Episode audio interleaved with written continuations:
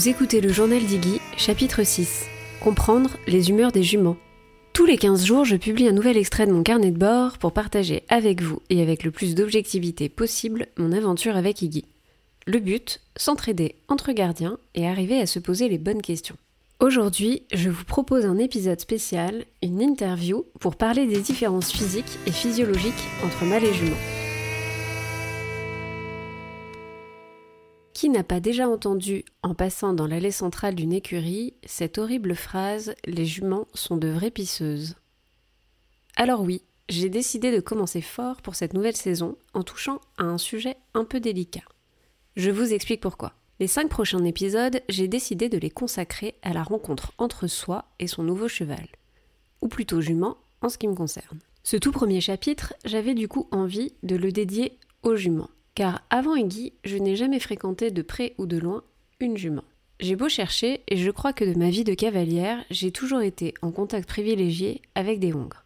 Alors oui, j'ai déjà monté une jument avant Iggy. Mais je n'ai jamais eu de demi-pension avec une jument ou je ne suis jamais partie pendant de longues randonnées aux côtés d'une jument. J'ai très vite été assez surprise du nombre de commentaires que j'ai reçus. Des petites phrases anodines lancées en l'air ou des remarques un peu stigmatisantes qui m'ont été faites en à peine six mois aux côtés d'Iggy. Pour n'en citer que quelques-unes, j'ai eu le droit à Oui, mais c'est normal, c'est une jument. Ou bien Oui, mais les juments c'est quand même moins sympa que les hongres. Ou encore ah, c'est sûr que les juments, elles ont un caractère de cochon. Alors moi, de mon côté, sans vraiment d'expérience sur le sujet, je ne sais pas vraiment à quoi m'attendre. En vrai, comment ça fonctionne une jument? Pourquoi elles sont la source de critiques et d'a priori? Pour répondre à toutes ces questions, j'ai décidé de faire appel à quelqu'un d'autre et j'ai l'immense joie de recevoir Audrey du podcast Murmuréquin pour discuter avec moi des différences entre hongres et juments et notamment des chaleurs qui sont la source des railleries. Euh, du coup, Audrey, merci beaucoup euh, d'être dans le journal d'Iggy aujourd'hui. Avant de commencer à te poser mes quelques questions sur notre fameux sujet, est-ce que tu pourrais commencer par te présenter en très propres mots? Bah, Bonjour, merci beaucoup Fanny de m'avoir invitée euh, dans ton podcast. Moi, je m'appelle Audrey et je suis donc praticienne en shiatsu équin. Je pratique surtout en Ile-de-France, mais aussi un peu dans toute la France, dans toute la France en tournée. Et j'ai un podcast qui s'appelle Murmuréquin, qui est aussi disponible bah, sur toutes les plateformes comme le tien. Donc euh, c'est la première fois, normalement je fais des podcasts euh, en solo, et donc là c'est la première fois que je réponds à une interview, donc je suis très contente. Bah, du coup, pour la petite histoire, euh, moi j'ai d'abord commencé à écouter ton podcast avant de te trouver sur Instagram. En fait, j'avais tapé cheval dans la barre de recherche court, et voilà, tu étais la première à ressortir. Donc comme quoi, très bon référencement du coup, aujourd'hui, le sujet, en fait, c'est, comme je l'expliquais, d'un petit peu voir d'un point de vue physique et physiologique, quelles sont les grosses différences qui peuvent exister entre donc, les chevaux, on va dire hongres entiers, et les juments. On va dire en plus de la partie organes génitaux que tout le monde est capable de deviner. en gros, est-ce qu'effectivement, il y, a, y a des différences et qu'est-ce que ça peut entraîner eh ben, Très bien. C'est parti du coup pour ce sujet euh, assez passionnant entre euh, les juments et donc, euh, en effet, on va dire les chevaux pour dire les mâles. Mais ouais. du coup, en dehors de la partie justement organes génitaux, est-ce qu'il y a vraiment des différences physiques corporelles entre les chevaux et les juments? Et si oui, lesquelles? La principale différence physique que j'ai trouvée, c'est les attaches ligamentaires qui relient justement les organes génitaux. C'est-à-dire que chez la jument, il y a des attaches ligamentaires qui relient l'utérus qui normalement ne n'est pas censé euh, flotter comme ça tout seul dans le corps de la jument. Donc il y a des attaches ligamentaires qui relient l'utérus et les ovaires et qui sont pas forcément reliées au même endroit que les attaches ligamentaires qui retiennent les testicules chez un entier ou chez un hongre. Il y a encore les attaches ligamentaires mais qui servent plus à grand chose. Euh, du coup, quelle, euh, j'ai une autre question, c'est un peu ma spécialité. Euh, quelle incidence physiologique on pourrait remarquer en fait entre les deux? C'est-à-dire que est-ce qu'il y a des maladies qui vont être liées justement plutôt cette partie, sur cette partie organes génitaux ou des dégénérescences physiques qui peuvent être liées uniquement à l'un ou à l'autre? Pour moi, la principale différence entre, en général, quand même, dans l'équitation, ce qu'on croise, c'est des juments ou des hongres on croise pas beaucoup d'entiers. En général, les entiers sont castrés assez rapidement parce que justement leur taux d'hormones est trop élevé pour les rendre faciles à gérer au quotidien. Et moi, je trouve que les propriétaires de juments oublient trop souvent qu'en fait, leur jument, du coup, c'est aussi une entière. C'est aussi une entière qui a encore toutes ses hormones. Et pour moi, c'est la principale différence physiologique qu'il va y avoir entre les deux. C'est que la jument, bah, elle a ses hormones, donc elle est influencée par ses hormones, alors qu'un hongre est bien moins influencé vu qu'il n'y a plus les testicules qui produisent du coup beaucoup moins de testostérone. Moi, c'est la principale différence que je note entre les deux. Et justement, bah, c'est les propriétaires de juments qui oublient que leur jument est entière. Et donc, du coup, moi, j'aurais tendance à considérer en fait les juments de la même manière qu'on considérerait les entiers. C'est-à-dire que c'est des êtres bah, qui sont beaucoup plus sensibles, qui sont plus dirigés par leurs hormones parce qu'ils en ont encore. Chez des humains, on pourrait faire la différence entre une femme qui est sous pilule et une femme qui est plus sous pilule. C'est plus les mêmes différences, c'est plus les mêmes comportements qu'on peut avoir.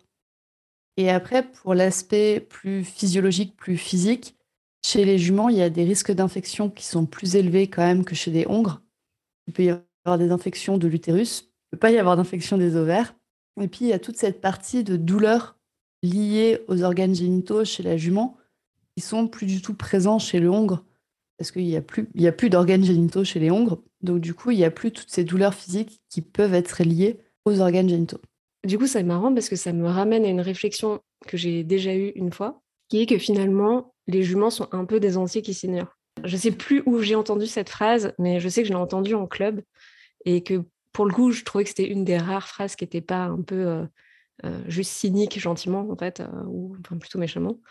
mais qu'en fait, il fallait vraiment la considérer. Parce que justement, comme tu dis, il y a toute cette notion d'hormones qui finalement dirige un peu je suppose, le quotidien et certaines, voilà, certaines situations, en fait, dans la vie de notre jument. totalement, c'est des, entiers que nous, humains, on ignore. On est parti du principe, on a tellement l'habitude d'évoluer avec des hongres. Et justement, on, éloigne un peu les juments parce qu'elles n'ont pas, elles pas cette linéarité de comportement qu'on peut avoir avec un hongre. Un hongre, les variations, elles sont minimes d'un jour à l'autre, on va dire, ou d'une semaine à l'autre on s'attend à ce que le hongre, il ait tout le temps le même comportement, et en même temps, il n'y a pas de raison qu'il n'ait pas tout le temps le même comportement, vu qu'il y a très peu de variations hormonales comme il peut y avoir chez une jument. Et on attend du coup cette linéarité des juments, mais c'est illogique d'attendre cette linéarité. C'est comme si on attend bah, une linéarité d'une femme par rapport à un homme, c'est pas possible. Pas possible. ça peut pas marcher comme ça. Je pense que ta rectification, ta rectification est hyper intéressante. C'est pas les juments sont des qui s'ignorent, c'est l'humain ou en fait ignore que la jument est une forme d'entier. Pour mettre dans la confidence, et c'est ce que je raconte en début de l'épisode, c'est que en fait je me suis rendu compte que, que là, qu'en fait j'avais une jument. C'est-à-dire que jusqu'au mois de février on a fait une séance de shiatsu et on m'a dit euh, ah en fait elle a l'ovaire gauche un peu bloqué et que deux semaines après elle s'est mise à avoir sa première chaleur, mais genre je n'avais pas du tout en fait imaginé euh, ce que ce serait d'avoir une jument déjà. Mais bon du coup c'est vrai que j'ai eu tellement souvent que des hongres que j'ai l'impression de redécouvrir le sujet, à tel point que je, viens à peine juste de me rendre compte que je pouvais potentiellement euh, avoir un poulain grâce à ma jument. Du coup, on m'a noté dans mon rapport que justement, euh, dans mon rapport de consultation, qu'elle avait une ovaire bloquée. Est-ce que tu pourrais nous en dire un peu plus? Parce que ça peut peut-être arriver à d'autres personnes qui vont écouter ce podcast et elles comprendront un peu mieux ce que ça veut dire. Alors moi, c'est vrai que le terme de ovaire bloqué, je l'utilise rarement parce que c'est pas une articulation, donc c'est difficile à bloquer un ovaire. Par contre, je rencontre énormément de, juments enfin, qui ont des problèmes au niveau des ovaires, qui ont des douleurs au niveau des ovaires, des sensibilités aussi au niveau des ovaires. J'aime beaucoup faire le parallèle entre les juments et les femmes, mais c'est quasi impossible de rencontrer dans nos sociétés actuelles une femme qui n'a pas mal au dos quand elle a ses règles ou qui n'a pas mal au dos à un moment de son cycle menstruel. C'est un peu pareil chez les juments, malheureusement, c'est qu'il y en a beaucoup qui ont des perturbations au niveau de, au niveau de leurs organes génitaux et on ignore ça. Et après, c'est vrai qu'en shiatsu, il y a aussi cet aspect énergétique. On va passer à la fois au niveau des tensions musculaires, donc il y a peut-être des tensions musculaires chez ta jument euh, liées aux ovaires, et il y a peut-être aussi des, on va dire, des tensions, des blocages énergétiques, en effet, qui peuvent se résoudre, que, se résoudre avec le shiatsu. Après, c'est à voir, est-ce que c'est un blocage, on va dire, normal? Parce qu'en fait, quand il y a des, quand il y a des périodes de chaleur, ben, il y a des, les follicules qui sont dans les ovaires vont changer de taille. Donc en fait, l'ovaire va changer de taille. Selon le cycle de la jument, selon la, période de son cycle, l'ovaire va être plus ou moins gros. Alors on est d'accord, ça c'est en millimètres. Hein. Oui, l'ovaire ne va pas prendre 5 cm de volume en 30 secondes. Va pas, va, pas tripler de volume, mais toujours est-il qu'il va être plus gros, il va être un petit peu plus lourd aussi. Et donc ça va tirer sur les ligaments. Et ces ligaments sont rattachés au niveau des lombaires de la jument. Hyper intéressant ce que tu dis parce que je sors d'une séance d'ostéo et justement, je pense que le travail du shiatsu la dernière fois a dû marcher parce que l'ostéopathe n'a pas ressenti en fait justement d'éventuels en fait continuage de blocage, même si c'est pas forcément le mmh. mot qu'il faut dire. Mais par contre, elle m'a confirmé que ma jument avait toute une partie des lombaires qui était un peu un peu figée, on va dire, un, peu d'un seul bloc et que voilà, ça mmh. manquait un peu de souplesse, mais que ça allait ça allait prendre sa place puisqu'elle n'a pas fini sa croissance. Oui, puis après, ça toute la difficulté quand on parle de la zone des lombaires, c'est de savoir est-ce que bah, c'est un cheval qui est en croissance, donc on va dire que c'est normal que la zone soit un peu sollicitée. Est-ce que c'est un cheval qui est travaillé d'une mauvaise manière, donc qui a les lombaires qui sont sollicités? Est-ce que la selle est mal ajustée? Enfin, si la selle est trop longue, ça appuie sur les lombaires. Et s'il y a une jument, on rajoute le paramètre ovaire. Donc ça devient assez compliqué de savoir qui est, de l'œuf ou de la poule dans ce, dans ce bazar qui peuvent être les lombaires. Et donc, ça peut être euh, intéressant bah, d'agir un peu sur tous les paramètres pour voir par, le, par quel bout on peut détricoter, on va dire, la pelote. En tout cas, du coup, moi, ce que j'ai noté, c'est que suite à l'intervention de la séance de shiatsu, donc c'était euh, tout début février, mais littéralement, je pense qu'une semaine après, genre, j'ai remarqué donc Iggy avait sa chaleur. Donc, dans ma grande découverte de quelle est la vie d'une jument, je me suis dit, mais en fait, à quel âge une jument a ses premières chaleurs? Est-ce que c'est hyper tôt ou pas? Dans le sens où, donc, Iggy ayant 3 ans et demi, à peine 4 ans, finalement, je m'attendais peut-être pas à ce que ça arrive aussitôt, vu qu'on sait que la croissance du cheval et on va dire sa maturité arrive que, que vers 8 ans, et en même temps, la maturité sexuelle du jeune cheval arrive plus tôt. Donc finalement, je réponds un peu à ma question toute seule, j'ai l'impression les premières vraies chaleurs, en général, c'est l'année des deux ans. Et des fois, il y a des chaleurs vers l'année, enfin, la première année de vie. Donc, en général, quand même, les juments naissent au printemps. Donc, au printemps suivant, les poulains naissent au printemps. Donc, au printemps suivant, la jument peut faire des, fausses chaleurs. Donc, en fait, elle va reproduire plutôt le comportement si elle vit avec d'autres juments. Hmm. Elle va reproduire le comportement des autres juments, mais il n'y aura pas forcément d'ovulation. Par contre, l'ovulation va arriver normalement la deuxième année. Et donc, euh, donc la période de chaleur, c'est l'ovulation. Donc en fait, ce qu'on voit, c'est l'ovulation, contrairement à chez une femme où ce qu'on voit à l'extérieur, c'est la phase de règle et que la jument n'a pas en fait. Il n'y a pas de chute d'endomètre chez une jument, quoi. C'est exactement ça. Il n'y a pas de chute d'endomètre chez une jument. Donc parce qu'il n'y a pas d'endomètre? Parce que l'endomètre ne se construit qu'une fois que l'ovule. Enfin, l'endomètre ne s'évacue pas. Il est construit qu'après. Ok. Et, Et donc, du coup, on est sur des cycles similaires? Et donc, du coup, on est sur des cycles qui durent 21 jours. Alors, encore une fois, c'est une moyenne. Et si on reprend l'exemple des femmes, il y a quand même très peu de femmes. Chez une femme, normalement, c'est 28 jours. Il y a quand même très peu de femmes qui sont à 28 jours. Donc, chez les juments aussi, c'est une moyenne à 21 jours. On n'est pas des robots, quoi. Peu de juments.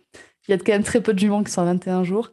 Et il y a en général 7 jours de chaleur et 14 jours ça s'appelle la période de refus chez les juments. Donc la période de chaleur, c'est là où elles sont en chaleur et donc là où il y a la période d'ovulation.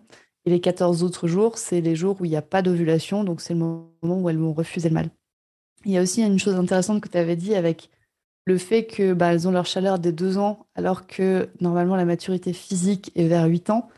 Et encore une fois, si on prend le parallèle avec les humains, c'est pareil une femme peut commencer à se reproduire vers l'âge de 13 ans et porter des enfants vers l'âge de 13 ans. Mais pour autant, c'est peut-être pas hyper conseillé non plus, quoi. c'est pas forcément le meilleur moment de la vie.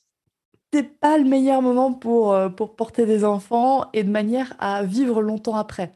Donc, en effet, on peut porter des enfants jeunes, mais par contre, euh, il risque d'y avoir des problèmes, euh, notamment de dos. Et chez les juments, c'est pareil, il risque d'y avoir des problèmes de dos après. Ok, donc c'est hyper important parce que pour les gens qui, entre, guillemets, choisiraient une jument pour se dire «Ah, super, je vais lui faire faire un petit poulinou, euh, en fait, c'est pas parce qu'elle commence à avoir ses chaleurs jeunes que c'est la meilleure période en fait euh, pour pouliner. C'est euh, finalement voilà, au tout début quoi. Vaut mieux attendre. Ouais, un peu comme, comme la monte, c'est bien quand même d'attendre un petit peu plus tard que les deux ans. Quoi. Et du coup, les juments ont leur chaleur normalement seulement dans la période qui est propice, on va dire. Vu que les juments portent un poulain pendant 11 mois, c'est quand même mieux que le poulain naisse normalement au printemps ou à l'été.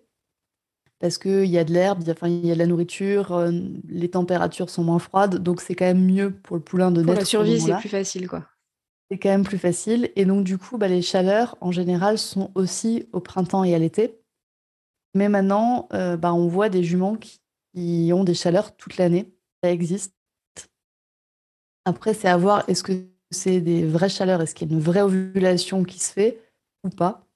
Et aussi, du coup, il peut y avoir des juments qui vont déclencher les chaleurs quand elles passent, quand elles sont à proximité d'un mâle, parce que c'est aussi ce qui rend propice le fait d'avoir des poulain, c'est quand même d'avoir un mâle qui est présent. Donc des fois, si on a des groupes que de juments, sans mâle à proximité, il est possible que du coup le cycle se rallonge parce qu'il n'y a pas l'opportunité de se reproduire. Ok. Et quand tu parles de mâle, du coup, euh, j'en profite, on parle du coup de ongles, on parle vraiment de mâle et talon. Je dis ça parce que je me souviens d'une jument de club où, euh, du coup, dès qu'il y avait un nouveau euh, Hongre, parce qu'il n'y avait pas d'étalon clairement euh, dans ce club, qui arrivait. Et euh, en gros, ça a déclenché ces chaleurs. Et elle nous faisait un peu du coup la démonstration en gros de ces chaleurs. Systématiquement, dès qu'un nouveau mâle ben, rentrait dans l'écurie, ben voilà, il y avait cette démonstration et, cette, physiquement, ça déclenchait en fait les chaleurs. On est d'accord, c'est physiquement ça déclenche les chaleurs, même si, même alors ça dépend vraiment des juments. Je pense que ça dépend aussi des hongres. Il y a peut-être des juments qui sont plus sensibles que d'autres. Et, euh, je pense que ça peut peut-être dépendre aussi du taux de testostérone qui est présent chez l'animal, on va dire, chez le mâle, pour le coup. Et j'ai même déjà vu des juments déclencher des chaleurs quand il y avait d'autres juments qui arrivaient. Donc là, c'est un peu incohérent. Mais en effet, de, rajouter soit un mâle, donc euh, soit un hongre, soit un entier, ça peut déclencher les chaleurs. Ok. Et du coup, est-ce qu'il y a un moment dans la vie des juments où les chaleurs s'arrêtent Genre, euh, ménopause. Non, les juments sont les juments sont pas ménopausées comme les femmes. Elles peuvent, euh, elles peuvent reproduire toute leur, toute leur vie. Mais là, c'est un peu comme les juments plus jeunes. Euh, à un moment donné, est-ce que c'est raisonnable pour la santé physique de la jument d'encore porter des poulains à 28 ans? Je me pose la question quand même. On remarque quand même que, bah, encore une fois, comme chez les femmes, à chaque fois qu'il y a un poulinage, la ceinture abdominale va se détendre, va avoir tendance à se détendre avec les poulinages et normalement se reconstruit entre deux poulinages.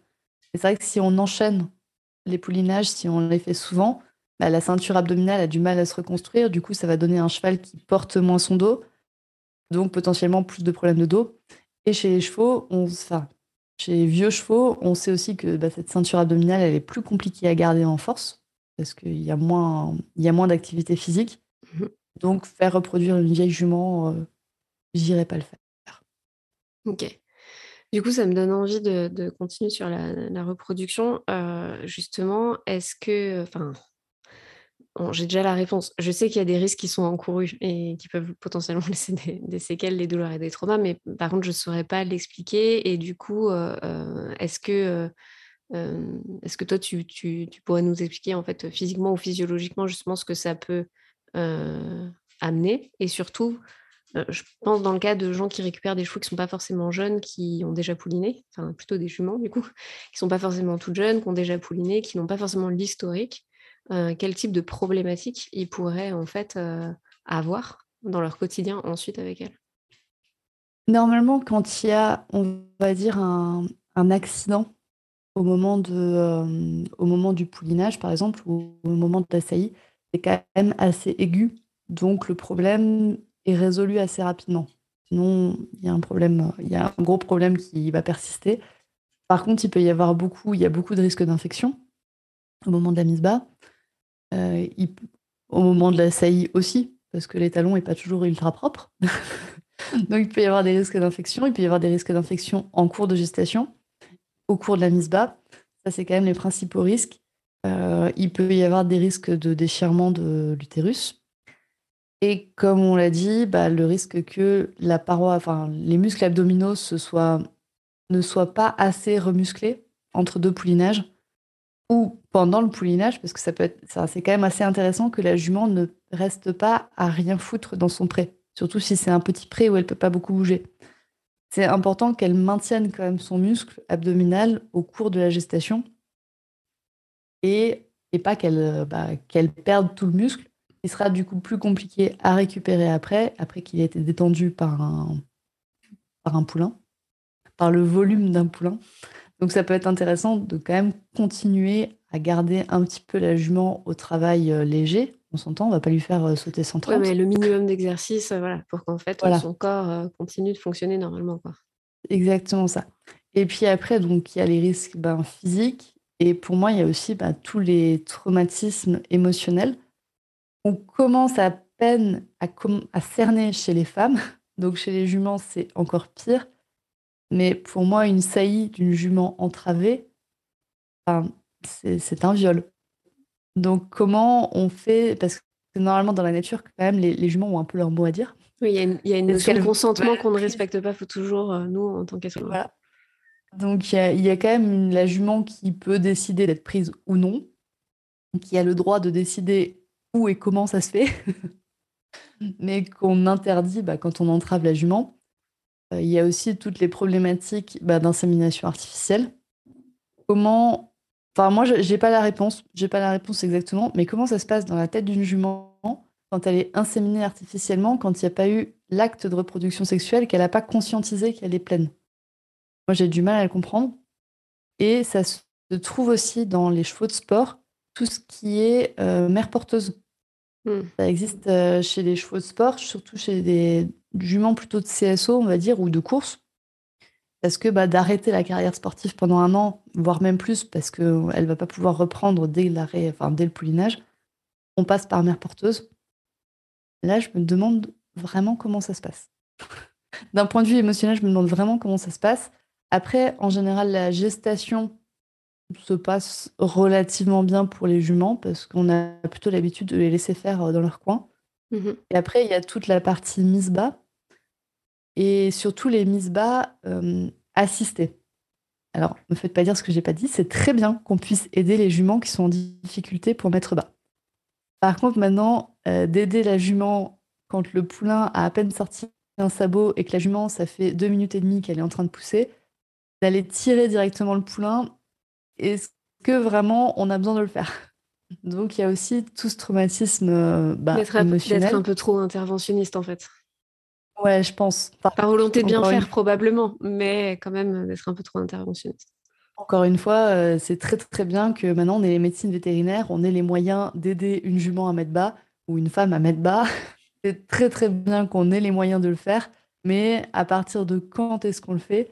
Et il y a aussi toute la partie où l'humain intervient en fait même très très rapidement, même si la mise bas se fait bien. Euh, l'humain, il est quand même rapidement là il est quand même rapidement là pour vérifier que tout se passe bien, pour euh, toucher le poulain. Il peut peut-être des fois s'interposer entre le poulain et la jument. Tout ça, moi je pense que ça peut poser problème, mais comme dit, on est à peine en train de l'étudier chez les femmes. Donc, je ne sais pas comment ça peut se passer chez une jument et quand est-ce qu'on aura les études sur l'impact psychologique d'une mise bas chez les juments. Donc, euh, je pense qu'il y a toute une partie de traumatisme émotionnel autour de la saillie, de la gestation, de la mise bas qu'on qu'on squeeze totalement, qu'on oublie totalement, autant pour la jument que pour le poulain. Oui, parce que j'allais dire, après, il y a toutes les problématiques de sevrage. Alors, du coup, on s'éloigne un peu notre sujet. Euh, quoique, du coup, justement, est-ce qu'un suffrage... Euh, un suffrage, non. Est-ce qu'un sevrage euh, trop tôt est fait dans des conditions, justement, du coup, violentes? Parce que donc, du coup, post-mise bas, il y a bien évidemment toute la notion du lait qui se met en route, etc. Euh, les mamelles, etc., qui, doivent se développer, je suppose, qui font, leur, qui font leur job, en fait. Et, euh, et du coup, si, si, tout ça, on arrête trop tôt, est-ce que ça peut faire euh, naître effectivement des nouvelles difficultés, on va dire, physiques ou physiologiques, ou des nouvelles séquelles? Des séquelles physiques, normalement, non, parce que ben, on est capable de faire tarir la jument c'est-à-dire d'arrêter la production de lait, justement pour éviter, parce que si justement la jument produit du lait qui ne peut pas sortir, ça peut provoquer une mamite, une inflammation de la mamelle. Donc ça, normalement, l'aspect vétérinaire est assez au point là-dessus, parce que ça fait bah, des, dizaines et des dizaines d'années qu'on sèvre les chevaux un peu trop tôt, qu'on n'attend pas le sevrage naturel. D'ailleurs, on peut du coup savoir si une jument a mis bas en regardant un petit peu la taille des mamelles. On peut savoir, euh, ah, pour, les, pour des gens qui n'auraient pas l'historique, normalement, la mamelle d'une jument qui a déjà pouliné est un peu plus volumineuse qu'une jument qui n'a pas encore pouliné. Et c'est vrai que, bon, on s'éloigne un peu du sujet, mais après, toute la question du sevrage pose problème parce qu'il y en a beaucoup qui, après, ça coûte cher en fait de sevrer tard parce que l'alimentation de la mère coûte très cher et l'alimentation bah, du poulain, enfin, en fait, du coup, on va nourrir la mère et le poulain avec des besoins qui sont énormes, alors que si on sèvre, bah, en fait, on n'a on a plus qu'à nourrir le poulain, on va dire. Mmh la mère, elle tarit, et après, ses besoins redeviennent normaux. Donc c'est vrai que ça coûte cher de sevrer tard. Et bah, autant, je pense, les éleveurs que les acheteurs n'ont pas forcément envie d'acheter un poulain cher. En général, en plus, si on achète un poulain, c'est que on veut le prendre le plus rapidement possible, donc payer le moins cher possible. Donc je comprends que ça puisse être problématique, mais c'est vrai qu'il y a toute cette question de l'alimentation après et, bah, du sevrage qui se fait euh, alors après, je pense qu'il y a des poulains qui sont, enfin, des sevrages qui peuvent très bien se faire à six mois, parce qu'il y a des poulains qui sont très indépendants et des mères qui sont très indépendantes aussi. Mais c'est vrai qu'il y y a des façons de faire, quoi. Des façons de faire. Et moi, je l'ai vu bah, rien que sur un de mes chevaux. Il a été sevré ultra brutalement, c'est-à-dire qu'ils sont venus euh, avec un van dans le pré et puis ils ont pris le poulain et puis bah voilà, c'était le sevrage. Donc il a été balancé dans un box euh, à six mois dans une maison qu'il connaissait pas et il était séparé de sa mère. Euh, c'est un cheval qui a fait du snapping jusqu'à 8 ans. Le snapping, c'est le truc des poulains. c'est les dents qui, claquent en fait. Ouais, les, les, lèvres qui claquent pour dire euh, je suis tout petit, tout faible, ne me faites rien. Hmm. Et, moi, tu vois, il, en a fait jusqu'à 8 ans, quoi. Énorme. Enfin, énorme, pas dans le bon sens, mais. C'est énorme. Normalement, un poulain de 2 ans, à partir de deux ans, ça arrête de faire du snapping. Donc, euh, donc je pense qu'il y, a vraiment toute une problématique euh, autour des juments. Et du coup, alors on va revenir à ces fameuses chaleurs qui sont euh, aussi la, source de moquerie, on va dire. En dehors de, donc, de ces chaleurs, est-ce qu'il y a des maladies gynécologiques aujourd'hui qui sont en fait en dehors des infections, voilà, dont tu nous as déjà parlé, connues ou pas, et qui du coup pourrait entraîner justement des, des déviances de comportement ou ce genre de choses, parce que le temps de remonter jusqu'à le fait de comprendre qu'il y a une maladie gynécologique. Alors je n'ai pas trouvé de maladie gynécologique. Après, il peut y avoir des déformations en fait de l'utérus, enfin, du col de l'utérus et de l'utérus, qui font que la jument est douloureuse constamment, mmh. qu'elle soit dans son cycle ou qu'elle n'y soit pas. Donc ça, ça fait ça peut provoquer des douleurs qui sont vraiment en continu. Et dans ce cas-là, bah, il y a des moyens vétérinaires pour essayer de corriger un petit peu ça. Notamment, il y a des juments qui ont le col de l'utérus qui est trop large. Et donc, il y a, cette entrée, il y a une entrée de bactéries et une entrée d'air et une entrée de bactéries qui peuvent provoquer des infections. Et du coup, je suppose que cette modification aussi euh, de l'utérus, euh, si on s'en rend pas forcément compte, euh, matériel pas adapté, ce genre de choses, ou pratique pas, pas adaptée, euh, ça, peut, ça peut jouer? Bah, A priori, non. Après, comme dit, bah, les ovaires sont reliés au niveau des lombaires. L'utérus est relié au niveau des lombaires. Donc, rien qu'une selle trop longue, bah, ça cause des problèmes de lombaires chez n'importe quel cheval, quel que soit son sexe. Et d'autant plus chez une jument, ça peut alimenter et ça peut, ça peut engendrer un cycle un peu un peu vicieux entre une selle pas adaptée et des chaleurs douloureuses et euh, de nouveau une selle pas adaptée. ça peut en effet empirer la chose. Mais ça, la selle pas adaptée, c'est vrai que pour moi, c'est. Enfin, du coup, si a une selle trop longue, qui va poser sur les lombaires. Mais ça, c'est du coup une problématique euh, chez tous les chevaux. Ok. Du coup, pour finir, euh, Audrey, euh, comment, voilà, quelqu'un qui du coup se rend compte que bah, justement, sa jument, ses chaleurs, c'est douloureux, on va dire. en fait, il se passe quelque chose, ou en tout cas, il y, a un changement de comportement, donc il y a peut-être quelque chose à creuser au moment des chaleurs, ou je sais pas, avec les chaleurs, on se rend compte qu'il y a un changement de comportement, donc il y a peut-être quelque chose de, douloureux justement au niveau des ovaires ou autre. comment, on, comment on peut accompagner justement? Comment on peut en prendre conscience et accompagner? Est-ce qu'il y a des, signes en fait, tu vois, visibles, on va dire vraiment sur un œil non expert, par exemple? Par exemple, ma jument, elle se mord souvent les flancs. C'est vrai que j'arrivais pas à me demander si c'était la présence de verre, parce que clairement, elle n'était pas en train de faire une colique. Mais est-ce que c'est. Euh, elle avait beaucoup de verre, donc potentiellement, ça la démangeait. Elle avait cette histoire de ovaire dite bloquée, donc peut-être que ça la gênait. Euh, donc voilà, est-ce qu'il y a des choses comme ça qui peuvent nous donner des signes, entre guillemets, avant-coureurs et qui peuvent nous permettre de justement mettre en place des systèmes de, de contrôle, entre guillemets, pour ensuite aider et, euh, et, voilà, rendre, rendre la chose moins douloureuse, en tout cas moins gênante? Je, note totalement ta question, mais maintenant que tu le dis, j'ai oublié quelque chose dans euh, les problématiques qu'il peut avoir une jument, c'est justement des coliques ovariennes.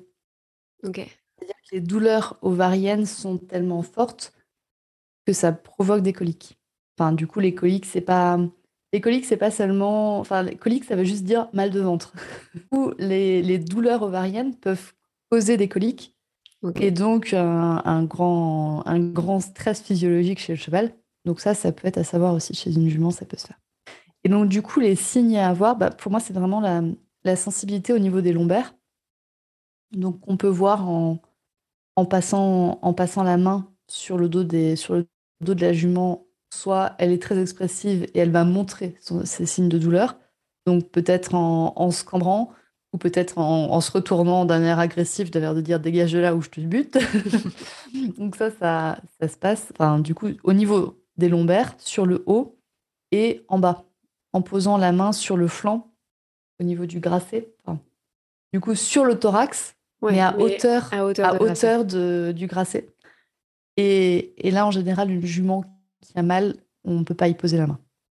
On, enfin, on va avoir vraiment du mal à y poser la main et à garder un contact à ce niveau-là. Donc ça, ça peut être un moyen de savoir, de se dire, ben, peut-être que ma jument a mal par ici, mais encore une fois, ça va être à détricoter. Est-ce que la selle est adaptée? Est-ce que Est-ce que c'est vraiment, est-ce que les ovaires sont la seule cause de douleur à ce moment-là Donc ça, ça peut être un, ça peut être une manière de tester. Euh, donc du coup, de tester sur les lombaires, de tester sur le thorax. Et pour accompagner les chevaux, bah, comme tu enfin, pour accompagner les juments, comme tu l'as dit, bah, l'ostéopathe, c'est hyper important pour débloquer physiquement, pour débloquer du coup les, les, articulations, on va dire, pour débloquer les os et les muscles. Le shiatsu, c'est hyper intéressant pour débloquer du coup une étape un peu plus profonde, donc les muscles et au niveau énergétique. Et après, on peut très bien agir en interne aussi, en phytothérapie. Ça, ça peut être très intéressant au, long cours. Parce qu'une jument qui souffre de ces chaleurs, en général, elle n'en souffre pas juste deux semaines par an. En général, deux semaines par. Euh, non, en général, bah, on, le voit pendant les chaleurs parce que c'est encore pire, on va dire. Mais une jument qui souffre de en, vraiment en période de chaleur, elle souffre aussi en période de, de pas chaleur, en période de refus. Donc du coup, aider en phytothérapie, ça peut être, euh, ça peut être assez utile. On peut penser notamment au, je pense au gâtillier, une plante sèche. Je pense au framboisier.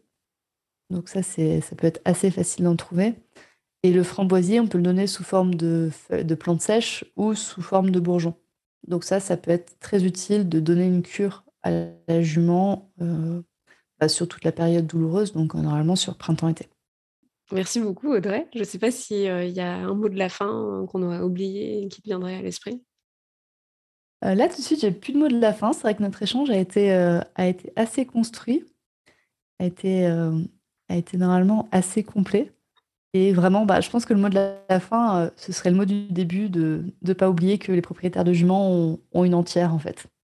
Et donc de la considérer plus comme un étalon que comme un hongre. D'essayer de la rapprocher au niveau des comportements de, de l'étalon. Encore une fois, je pense, pour moi le comportement de l'étalon, mais sans partir dans la paranoïa. sans partir dans la paranoïa de euh, l'entier, il va me péter toutes les clôtures, euh, il va me foutre par terre dès que je monte dessus, etc. Non, ça, c'est des entiers qui sont mal dans leur peau. Normalement, des, entiers ou des entières bien dans leur peau, ils arrivent à être, à vivre avec leurs hormones et à vivre convenablement sans douleur avec leurs hormones. Et du coup, pour je vais refaire mon deuxième mot de la fin, surtout si jamais on se rend compte que bah y a potentiellement une gêne, en fait, il y a des moyens d'accompagner. Enfin, avant de se dire c'est foutu, il y a quand même des moyens d'accompagner pour, faire en sorte de soulager. Ouais, et puis avant de se dire, euh, surtout avant de se dire non mais c'est normal, c'est une jument, c'est une pisseuse. Donc euh, le, classique, non mais c'est une jument, euh, c'est normal que la jument ait les oreilles en arrière. Non, c'est pas normal. Non, c'est voilà, c'est pas normal. Alors après, ça peut être normal, mais hyper périodiquement, quoi dire euh, un peu comme nous, hein, c'est normal que quand on a nos règles, on est un peu plus fatigué, on en a marre, on veut voir personne. Ok, mais pour, autant, c'est pas normal si la jument, euh, quand on lui présente un, nouveau cheval au mois de janvier, pas normal que la jument soit une pisseuse. Très bien. Je pense que c'est le bon mot de la fin. Merci beaucoup Audrey euh, pour ton temps et du coup à très vite. Bah, merci beaucoup. Et puis, bah, bonne journée à tout le monde. Oui, j'ai oublié de dire, bien sûr, je remettrai euh, en description de l'épisode euh, tous les liens pour euh, ton podcast et aussi pour ton compte Instagram si les gens ont d'autres questions éventuelles à poser sur le sujet. Tu ne seras, à mon avis, plus, plus à même d'y répondre que moi qui ai déjà beaucoup de questions.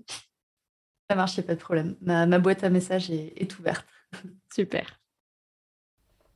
J'espère que ce nouvel épisode sous forme de conversation vous a plu. Vous pourrez retrouver en description les liens vers le podcast d'Audrey et vers son compte Instagram. Dans 15 jours, nous nous retrouverons pour un nouveau chapitre en solo. Si vous avez aimé le journal d'Iggy chapitre 6, n'hésitez pas à nous rejoindre sur Instagram. Vous nous y retrouverez sous le pseudonyme iggy.journal. N'hésitez pas non plus à nous laisser un avis positif, quelques étoiles ou à partager cet épisode sur vos propres réseaux sociaux. Merci de votre écoute et à bientôt